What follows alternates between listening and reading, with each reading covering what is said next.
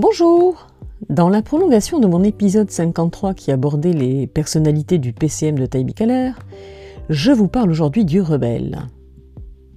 Il est créatif, joueur, spontané.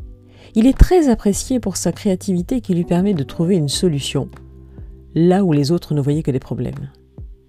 Son sens ludique lui permet de transformer une tâche ingrate en un jeu, sa spontanéité qui génère une énergie positive et souvent décoiffante dans ses contacts avec autrui.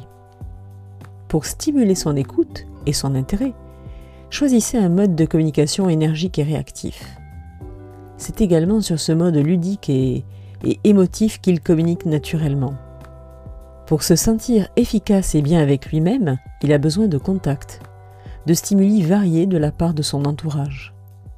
Il doit se sentir accepté. Ok.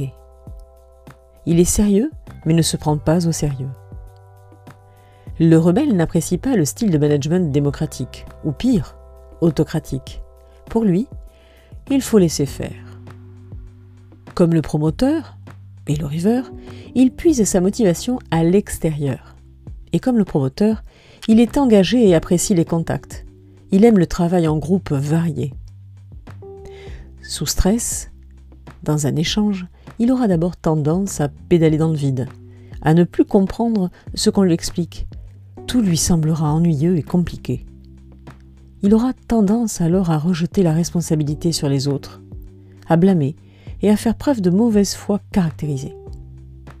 C'est par le jeu ou par le rire que le contact pourra se rétablir, et c'est ainsi que le rebelle pourra revenir à son état d'efficacité naturelle.